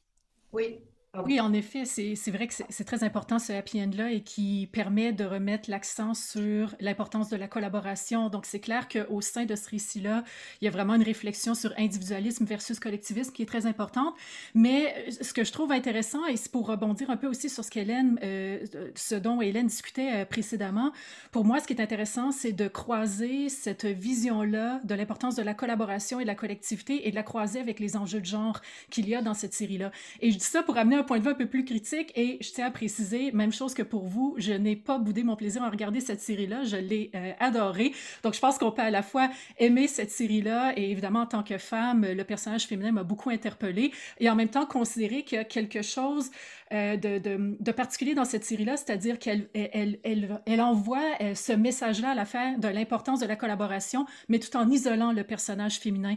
Alors, elle, valorise cette vision-là de l'importance de la collectivité, tout en valorisant par le fait même cette vision-là de l'exception féminine d'une femme qui se doit de rester seule, d'être individualisée euh, dans un monde où les hommes prédominent. Puis ça, je trouve que c'est aussi quelque chose qui est, qui, est très central dans la série. Et tout à l'heure, d'ailleurs, pour rebondir aussi sur ce qu'Hélène disait. Pour moi, le personnage de Jolene euh, est, extrêmement euh, parlant. Donc, euh, non seulement, bon, compte tenu de la place qui lui est réservée dans le récit, mais je, bon, je, précise que je n'ai pas lu le, roman. Alors peut-être qu'Anne-Marie, Anne-Martine, pardon, Anne-Martine pourra compléter mes commentaires, mais je me suis beaucoup intéressée à la manière dont la série a été reçue et donc les, différentes réceptions, parfois, bon, des interprétations plus positives ou négatives qui ont pu être faites de la série. Et une chose qui ressortait au-delà de ce qu'Hélène a mentionné, c'est-à-dire que Jolene est somme toute présentée surtout comme l'adjuvante, un peu presque comme le faire-valoir de, de, de, Beth, mais il y a aussi certaines modifications qui ont été apportées au récit lors de l'adaptation pour en faire une série. Et dans le, dans, dans, dans le roman initial, ce qui est, euh, semble-t-il, que justement le personnage de Jolene ne va pas à la rescousse du personnage de Beth, c'est Beth qui se déplace pour aller lui demander de l'aide. Et donc, il y a clairement, loin de moi l'idée de dire qu'une série se doit d'adapter fidèlement. Je pense qu'il faut s'éloigner de cette préoccupation préoccupation-là pour la fidélité à l'original, mais il y a quand même une réflexion à avoir sur les choix créatifs qui ont été faits euh, et les, les, les différences qu'on a décidé d'amener dans le récit lorsque venait le temps de le transposer pour en faire une série. Et là, ben, visiblement, ce qu'on a voulu faire avec le personnage de Jolene, c'est davantage la subordonner au, personnage de Bev, vraiment montrer qu'elle est là pour euh, contribuer à la quête euh, identitaire et existentielle du personnage principal. Donc, ça me semble encore une fois renforcer cette vision-là que oui, on, on valorise le, collectivisme, mais euh, les femmes, pour, en fait, pour que ça fasse des récits aussi qui sont considérés comme attrayants pour un large public, surtout comme on disait, Netflix qui vise un public mondial, il y a encore cette vision-là de valoriser une femme seule dans un monde d'hommes et de créer une hiérarchie très forte où les autres personnages féminins se trouvent clairement subordonnés et n'ont même pas, euh, dans bien des cas, comme pour le cas de Jolene, d'arc narratif qui leur soit propre. Hum. Anne-Martine, tu veux répondre? Oui, ben, en effet, dans le roman, c'est Beth qui se rend compte que là, il est en train de sombrer et qui se tourne vers Jolie. Tu as tout à fait raison. Ça change quand même. Moi non plus, je vais pas. C'est pas la question de la fidélité, mais je trouve ça intéressant de, de, de, de regarder quelles sont ces modifications faites et qu'est-ce que ça peut changer justement comme euh, dans, dans, dans, le sens du, du récit. Euh, ce que je voulais dire, euh, je suis d'accord avec toi, Stéphanie. C'est pour ça que moi, j'arrive, je, ne dirais pas que cette série est féministe, euh, parce que c'est une femme d'exception. Donc, c'est pas. Euh, Et ça me fait penser, Beauvoir, mon Dieu, dit ça dans le deuxième siècle. C'est pas dans le deuxième siècle, dans le deuxième. C'est vieux, mais pas tant que ça. euh, qui dit que dans l'histoire, il y a eu des femmes qui se sont euh, élevées au-dessus de leur condition de femme, mais justement, c'est pas, ça n'a pas fait avancer le, la cause des femmes, si on veut, parce qu'elles ont transcendé leur genre. Et c'est un peu ça dans, dans, Queen's Gambit, sauf pour une chose, c'est qu'il y a quand même du côté des vêtements, euh, bon, le rouge à lèvres et tout, une accentuation de la féminité. Mais mm-hmm. elle rejette par ailleurs plusieurs choses, la fameuse poupée que lui donne euh, Monsieur Gans, je crois son nom, celui de, de, l'école secondaire qui l'amène pour jouer des, euh, en simultané contre le, club d'échecs de cette école-là. Donc, elle rejette beaucoup de choses. Ça ne l'est pas intéressée par son genre. Elle est vexée que le magazine Life accentue l'article là-dessus plutôt que parler des échecs. Mm. Euh, que ça ne devrait pas compter le fait. Elle dit, oui, ça ne devrait pas compter, ça ne devrait pas être important le fait que je suis une femme. Donc, c'est pour ça que c'est pas. Euh, elle, est, elle est seule dans le monde d'hommes. Et donc, il y a la communauté, mais cet isolement, euh, c'est pas en, tant que, en tant que femme, par rapport à euh, cet isolement d'une femme dans un monde d'hommes. Ça fait effectivement bien le lien sur la, question qu'on se posait de, l'individualisme et de, et de, la communauté. Il y a une, la, grande notion féministe en ce moment, c'est quand même la sororité, et c'est une, série où la sororité est, quasiment absente. Et, euh, et en fait, alors qu'on voit très très bien en fait comment le patriarcat fonctionne, qui est que les hommes cèdent entre eux et qu'ils que vont se, serrer les coudes que quand il y a besoin, les, les, euh, les, champions soviétiques vont, vont, s'aider entre eux, travailler sur le, jeu entre eux. Et, et, et quelque chose qu'on voit très très bien, même visuellement, euh, Beth s'appuie éventuellement sur des femmes, mais qu'elle les laisse derrière. Et, donc, alors que, alors qu'il y a quand même cette idée, euh, bah, voilà, que, pour réussir, bah, une fois qu'on est, qu'on est arrivé en haut, bah, on se retourne et puis on, on, attrape celle, celle qui était derrière. Et là, vraiment, visuellement, on la voit laisser les femmes derrière, la, la jeune joueuse qui est sa première, qui est sa première adversaire dans le, dans le, tournoi, euh, sa camarade de, du, du, lycée. Euh, et, et, donc, effectivement, elle, c'est, tout à fait ce que, disait Anne-Martine, elle, transcende ça et, et, elle se met hors de portée euh, des, des, autres. Et donc, effectivement, pour ça, c'est pas du tout un récit, euh, c'est pas du tout un récit féministe. Parce que, c'est, parce que ça nie en fait tout le, caractère systématique et la manière dont on peut lutter aussi de manière plus systématique.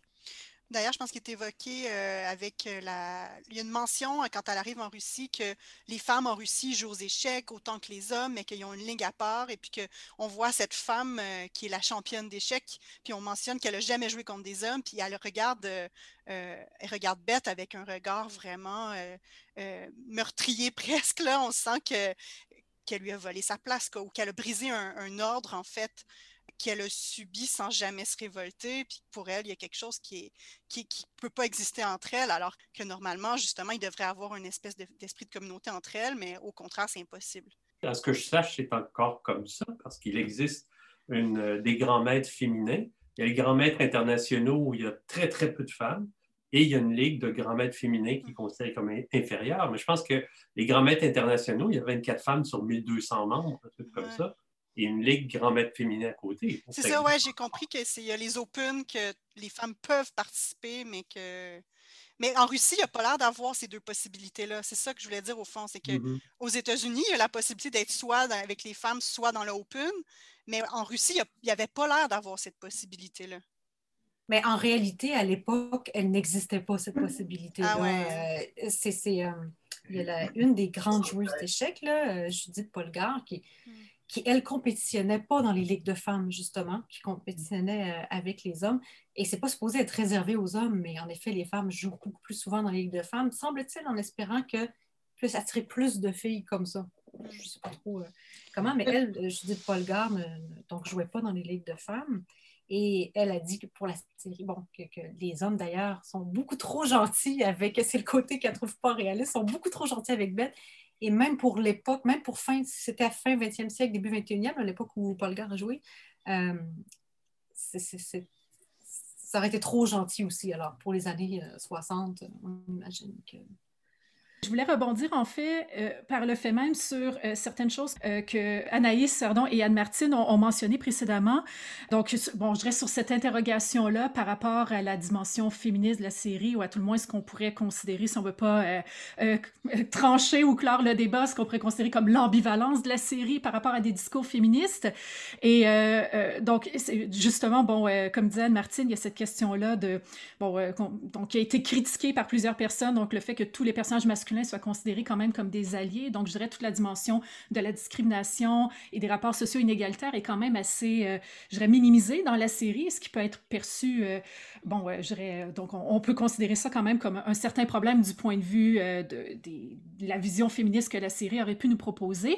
Mais en fait, et mon commentaire était plus, je vais le formuler sous forme de question pour moi, il y avait une dimension aussi qu'on n'a pas encore euh, abordée explicitement et qui rejoint aussi euh, une réflexion par rapport à la dimension esthétique, et c'est le choix euh, de l'actrice principale pour la série, et donc aussi la, représentation de son corps, puisqu'il était question précédemment de la problématisation du rapport au corps dans cette série-là, donc, donc le fait que le, le pour le rapport que Beth a avec son propre corps est quand même assez, je dirais, euh, ben, problématique, ou à tout le moins, elle ne sait pas comment euh, donc, être avec son corps, et une dimension qui ressortait souvent dans les critiques pour beaucoup de téléspectateurs et téléspectatrices, c'est euh, le fait que c'est un choix pas anodin que d'avoir attribué le rôle principal à une actrice, Anya Taylor-Joy, qui, on pourrait dire quand même, se conforme aux normes de beauté hein, dans notre culture, et semble-t-il que c'est pas quelque chose qui était très présent, donc qui était mis de l'avant dans le roman. Donc en fait, dans le roman, on met beaucoup plus l'accent sur le fait qu'elle n'est pas belle. Jolene lui dit même en fait qu'elle est même très laide, euh, alors que donc c'est donc la dimension de sa beauté physique qui est quand même soulignée dans la série n'était pas souligné finalement dans le roman. Et là, je trouve qu'il y a quelque chose, ça rejoint la question esthétique et ça rejoint par le fait même aussi des réflexions féministes à avoir sur la série, sans vouloir dire, bon, qu'il faut faire des choix du point de vue du physique, mais je pense que quand même, c'est une tendance fréquente pour les séries, pour les séries télé de vouloir attribuer un rôle d'un personnage qui est défini comme ayant soit une apparence physique plus banale ou carrément qui va être défini comme laid dans une œuvre originale et de décider de l'attribuer à une actrice qui, au contraire, est tout à fait, euh, donc, euh, représente tout à fait les normes de la beauté dans notre culture, ce que j'appelle un peu le phénomène du pretty ugly, qui est très, très fréquent à la télévision, qui est comme une façon de rendre, si je peux dire, et je le mets entre guillemets, mais plus acceptable la représentation pour un grand public. Et donc, je me demandais si c'était quelque chose qui avait interpellé, euh, donc, les, mes, collègues ici, ce choix qui a été fait pour l'actrice principale et qui peut contribuer aussi, donc, qui contribue à l'esthétique de la série. On met beaucoup l'accent sur son visage, sur, je dirais, la particularité aussi de son et qui semble vouloir toujours aussi confirmer une vision quand même assez dominante de la féminité qui peut réussir euh, donc, euh, euh, dans ce monde-là, dans ce monde d'hommes. en effet, dans le roman, elle est ordinaire. Elle, ne se elle, ne se remarque pas, alors que dans la série, puis Anya Taylor-Joy le dit, elle, dans sa tête, elle voulait que, le personnage soit, qu'elle soit rousse, en fait, pour qu'elle se démarque et que, qu'elle se remarque partout. Euh, et dans la série, c'est dans le livre, c'est exactement le contraire. Et elle est, puis là, ça peut euh, faire écho à certaines choses qui ont été dites sur le personnage de Jolene, qui n'est pas très développé. C'est Jolene qui est belle. Et elle se compare elle-même souvent à Jolene, qu'elle voudrait ressembler à Jolene, que Jolene, elle est une, belle femme alors qu'elle est, elle est mal à l'aise dans son corps. Son corps est plus important dans le roman. Toute son angoisse aussi qu'elle ressent comme un nœud dans son ventre, euh, c'est vécu de manière très euh, physique et que les médicaments, les fameuses pilules vertes, viennent calmer en fait. Ça part de, sensations corporelles, tout ça. Euh, mais je pense que tu as raison sur la question de représentation acceptable, surtout pour une femme qui va triompher intellectuellement je, me demande aussi si c'est pas ça qui a guidé le, consciemment ou inconsciemment là. Hein. C'est pas mm-hmm. le choix d'une belle, d'une belle actrice en fait. Euh, moi, ben, je suis d'accord que ça peut être tout à fait problématique. Euh, puis on en a discuté aussi, je pense, avec Hélène euh, précédemment sur euh, l'espèce d'année 50-60 idéalisée aussi, esthétisée, la mode qui est parfaite, les décors qui sont toujours, c'est très, très, très beau, tout est très beau, alors que ça ne devrait pas forcément l'être toujours dans le contexte où c'est. Il n'y a aucune mention de, des problèmes sociaux qui sont à ces époques-là. Mais je pense qu'une des raisons, on peut le critiquer, mais je pense que c'est pas une série historique, c'est pas une série qui parle de ces enjeux-là justement parce que c'est de son point de vue. C'est une série qui est dans sa tête presque. Euh, j'essaie de penser à une scène où elle n'est pas là, puis j'en trouve pas vraiment. Euh, on, est, on la suit toujours, puis pour moi, le monde qu'on voit dans la série, et ça inclut son corps, ça inclut elle-même, c'est le monde tel qu'elle le perçoit, tel qu'elle le fantasme. Puis il y, a, un, côté très fantastique que Jean-François a évoqué tantôt aussi. Euh, on, on a tendance à en parler comme d'une série réaliste, mais je ne sais pas si c'est le cas à ce point-là. Je me demande si c'est pas une série qui est construite un peu comme une espèce d'univers mental, en fait, qu'on n'est pas vraiment justement à la projection de, de, sa perception du monde.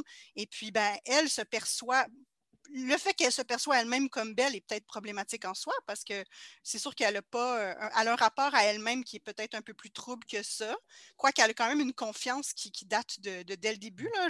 Oui, elle a des mécanismes d'autodestruction assez évidents euh, avec euh, les dépendances, mais on ne sent pas nécessairement que c'est une haine de soi qui l'amène vers là, mais plutôt peut-être des problèmes familiaux, des problèmes de santé mentaux dont elle a hérité, en fait, qui sont même peut-être pas forcément, qui viennent pas forcément d'elle non plus. Euh, où on l'a, forcé aussi à devenir euh, dépendante en lui donnant des médicaments euh, contre son gré au début parce qu'elle ne veut pas les prendre au début.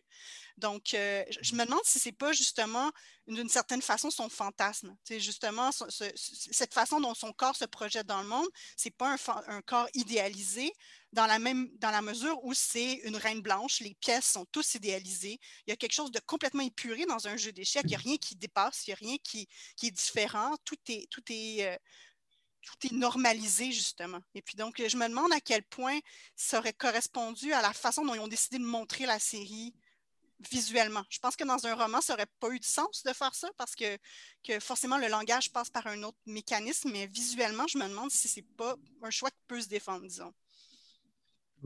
Ben, en fait, ce que je veux dire rejoint un peu ce que, ce que tu dis. On pourrait voir, on peut interpréter les choses de différentes façons. On pourrait dire que dans la série, sa beauté euh, transcende sa condition, puis c'est un peu symptôme euh, Cendrillon, puis euh, bon, il y a quelque chose un peu de l'ordre du cliché. En même temps, il y a effectivement, je trouve, chez elle, quelque chose d'un peu irréel et, qui rejoint de ce point de vue-là beaucoup de personnages de fiction, beaucoup de personnages de joueurs d'échecs incarnés dans la fiction. il y a quelque chose qui émet un peu, un peu à part. Il y a quelque chose d'irréel qui n'a pas en soi une dimension fantastique au sens, euh, du genre, mais qui, rapproche de ça. Euh, juste une petite anecdote très drôle. On, parlait de son corps, puis comme je suis un petit peu euh, obsédé par Bobby Fischer depuis quelques jours, parce que je, peux dire, y a quand même des liens. je me suis amusé, je suis allé chercher, j'ai trouvé sur YouTube une entrevue de Bobby Fischer avec Bob Hope dans la série télé de, de Bob Hope parlant de culture populaire. Et c'était, euh, c'était un échange. En fait, c'est un sketch dans lequel Bobby Fischer jouait avec Bobo, qui est un joueur russe, puis évidemment, il est idiot, il est complètement imbécile, et puis euh, bon, Fischer est en face de lui, et essaie de se donner une certaine prestance. Et ce qui me frappait, c'est à quel point ce gars-là avait l'air totalement mal à l'aise dans son corps.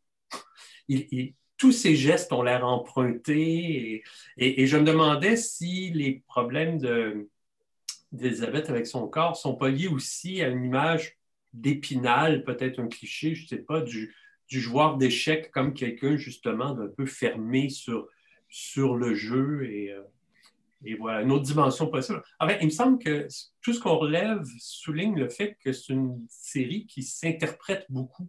Et ça me semble plutôt bon signe qu'on puisse voir plusieurs dimensions, une certaine polysémie quand même à l'interprétation du personnage. Ça montre que c'est un personnage qui est quand même assez, assez fort et assez intéressant. Ben, tout à fait. Hein. Je pense qu'il faut souligner la polysémie de la série. C'est la première chose à reconnaître. C'est ça qui la rend, euh, qui, la rend intéressante aussi. C'est ce qui fait en sorte qu'on peut en discuter comme on le voit pendant, euh, pendant des heures. Euh, mais en fait, ben, je voulais rebondir sur ce que Hélène t'a mentionné. Je pense qu'il y a effectivement, ça peut être très intéressant que de s'éloigner d'une lecture réaliste de la série et de reconnaître en fait que, et ça donc l'esthétique de cette série-là permet en quelque sorte de représenter une la vision subjective du personnage principal. Euh, et, en effet, donc là, ça permettrait de faire un lien aussi notamment avec la symbolique chromatique, donc le choix des couleurs et notamment le vert qui est omniprésent, que ce soit à l'orphelinat ou lorsqu'elle arrive chez les Weekly, et qui permettrait de symboliser justement ce rapport-là à l'addiction dans laquelle elle se retrouve. Mais aussi, ça, me permet de, faire un lien avec une autre chose qui m'avait marqué dans la série, et c'est la représentation euh, visuelle des figures paternelles qu'on retrouve dans la série. et notamment la manière dont la caméra filme de, donc les figures paternelles, que ce soit son, euh, donc, euh, son, père biologique, euh, son père adoptif, mais aussi M. Scheibel, qui en quelque sorte est un peu un, père de substitution. Du point de vue de la direction photo, c'est vraiment intéressant comment ces hommes-là sont représentés d'une manière qui est très énigmatique. Je pense notamment à la, la seule scène où on voit son, son, son, père biologique, qui est vraiment filmé de loin à l'extérieur, donc on le voit très peu, on voit simplement son profil qui se détache dans la lumière. Et là, tout à coup, il y a une seule seconde où avant qu'il rentre dans sa voiture, il regarde en direction de Beth qui est à l'intérieur et là, tout à coup, son visage, mais qui est très, très loin, est illuminé euh, par la lumière, je pense, des phares de sa voiture. Euh, et euh, après ça, par exemple, le père adoptif, mais qui, donc, on voit, qu'elle voit notamment avec son regard très sévère dans le rétroviseur, dans la voiture. Donc, il y a toujours un rapport, donc, finalement, cette, cette, figure paternelle-là qui est, donc, qui à la fois qui est obsédante pour elle, mais qui reste fantomatique, qui, reste éloignée. ce sont des, figures qui euh, passe subrepticement dans sa vie, mais qui rapidement la, quitte. Et je trouve que la direction photo a vraiment réussi à traduire cette vision-là. Même chose, il y a un moment où M. Scheibel, euh, son visage, son profil est vraiment détaché par la lumière qu'on trouve dans le sous-sol. Donc, l'éclairage est intéressant de ce côté-là. Et donc, si on, essaie, si on interprète ces scènes-là en se disant, ça se veut pas nécessairement réaliste, mais ça se veut le point de vue, donc la vision subjective de Beth face à ces hommes-là qui ont été dans sa vie, bien là, ça devient très intéressant, en effet, je pense. C'est intéressant parce que Scheibel, euh, les scènes sont presque toujours dans le sous-sol. C'est pas un bel endroit, alors que les décors ailleurs, sont de beaux décors colorés. Des fois, trop. L'intérieur des, des Wheatley, c'est surchargé d'imprimés, c'est terrible. Euh, mais très coloré en général, alors que le sous-sol, mais bon, c'est en lien avec le pensionnat où tout est brun et beige, dans le fond. Là, euh, et Scheibel, c'est toujours la lumière du plafond, comme tu dis. Et ce qui est intéressant, c'est enfin, une chose intéressante par rapport au personnage de Scheibel, qui lui sera un bon père comparé aux deux autres qui abandonnent, c'est que le bon père, c'est elle qui l'abandonne. Euh, qui le laisse derrière, qui ne lui rembourse pas l'argent d'ailleurs qu'elle lui doit, en tout cas. Mais sur le plan visuel, je pense à cette, euh, à cette photo. Il y a une photo qu'elle retrouve d'ailleurs à la fin où elle est avec une photo. C'est horrible comme photo. Ils sont tous les deux complètement coincés. Pas savoir comment se tenir. Elle, a mis un peu maladroitement une main sur son épaule. On voit le gros. C'est une mauvaise photo. On voit la lumière qui, bloque. Et euh, c'est comme l'incapacité aussi d'avoir une belle image paternelle, si on veut. Je trouve que même si lui est celui qui va l'introduire au monde des échecs, euh, parce que je trouve que ça résonnait avec ce que tu disais, Stéphanie, cette difficulté à représenter la masculinité. Euh, oui, moi je, voulais revenir et puis on, pourra peut-être conclure là-dessus parce qu'on voit plus, une fois de plus l'illustration du fait que quand on nous lance sur les séries, on est inarrêtable. Euh, mais euh, je, voulais revenir aussi sur ce qui est à mon sens aussi une des prouesses, et, ça va recouper ce qu'on a dit sur la question de l'esthétique. Une des prouesses de cette série, c'est aussi la représentation du jeu des échecs. C'est-à-dire que, comme le disait Hélène tout à l'heure, le jeu d'échecs est quand même un jeu extrêmement normé, très balisé euh, presque rigide hein, d'une certaine façon.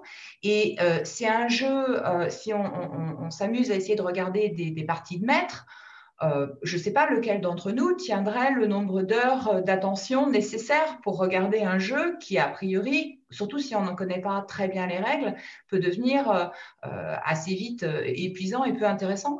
Et finalement, une des prouesses de la série, c'est d'avoir introduit ce que Jean-François avait évoqué au départ, c'est-à-dire ces, fantasmes où elle, elle imagine le jeu d'échecs au plafond et où là, d'un seul coup, on voit les pièces se déplacer comme dans une sorte de ballet chorégraphique où, on perd toute cette dimension euh, rigide, bornée, normée des échecs, dans une sorte de ballet des pièces au plafond, extrêmement fluide et, très agréable à regarder. Euh, et, je pense que ça ça, ça, ajoute aussi quelque chose à, cette série euh, du point de vue de l'esthétique. Et ça va bien sûr aussi dans le sens de tout ce qu'on a dit au, fil de nos discussions sur euh, le prisme de la subjectivité du personnage qui est privilégié du début à la fin. Euh, donc, pour conclure, je pense qu'on a, on a quand même euh, abordé avec cette série un, certain nombre de points hein, qui pourraient euh, permettre de faire euh, une émission à part entière pour chacun d'entre eux. Donc, on a, quand même évoqué la, question de la réception, la, question de la réception plus spécifiquement de l'engouement hein, du, public pour cette série et de la réception dans le contexte de pandémie euh, avec ces tensions entre contrôle, absence de contrôle, maîtrise, absence de maîtrise. on a beaucoup discuté aussi de la dimension genrée hein, et de la, perspective féminine, si ce n'est féministe, qu'on a dans cette série, de la complexité du personnage et des choix esthétiques qui sont faits autour de, ce personnage. de la dimension initiatique, hein, qui, demeure hein, bien entendu omniprésente dans la série, euh, de l'opposition entre euh, une vision plus communautaire ou collective et une visée plus euh, individualiste ou individuelle, du contexte socio-idéologique des années 50-60, de la représentation des échecs en tant que jeu et des liens entre le jeu et, la fiction, et puis de l'esthétique de la série, euh, et je ne pense pas qu'on ait épuisé tout ce qu'on pouvait évoquer au sujet de cette série, mais ça nous permet peut-être de, conclure en disant que euh, cette série, quelles que, soient les limites hein, qu'on peut euh, souligner par ailleurs, reste quand même effectivement une série qui a suscité beaucoup d'agitation dans nos neurones et à laquelle nous avons eu beaucoup de plaisir en fait à regarder. Oui, ben, merci beaucoup Hélène et merci beaucoup à tous pour cette discussion vraiment passionnante. Euh, j'espère vous, vous retrouver euh, dans des épisodes euh, suivants peut-être ou dans peut-être dans la réalité, sait-on jamais. Donc, merci beaucoup à tous et bonne fin de journée. Merci d'avoir été avec nous jusqu'à la fin de cet épisode. Les balados OIC sont disponibles sur toutes les plateformes de balado-diffusion et sur le site de l'Observatoire de l'imaginaire contemporain à l'adresse oic.ucam.ca.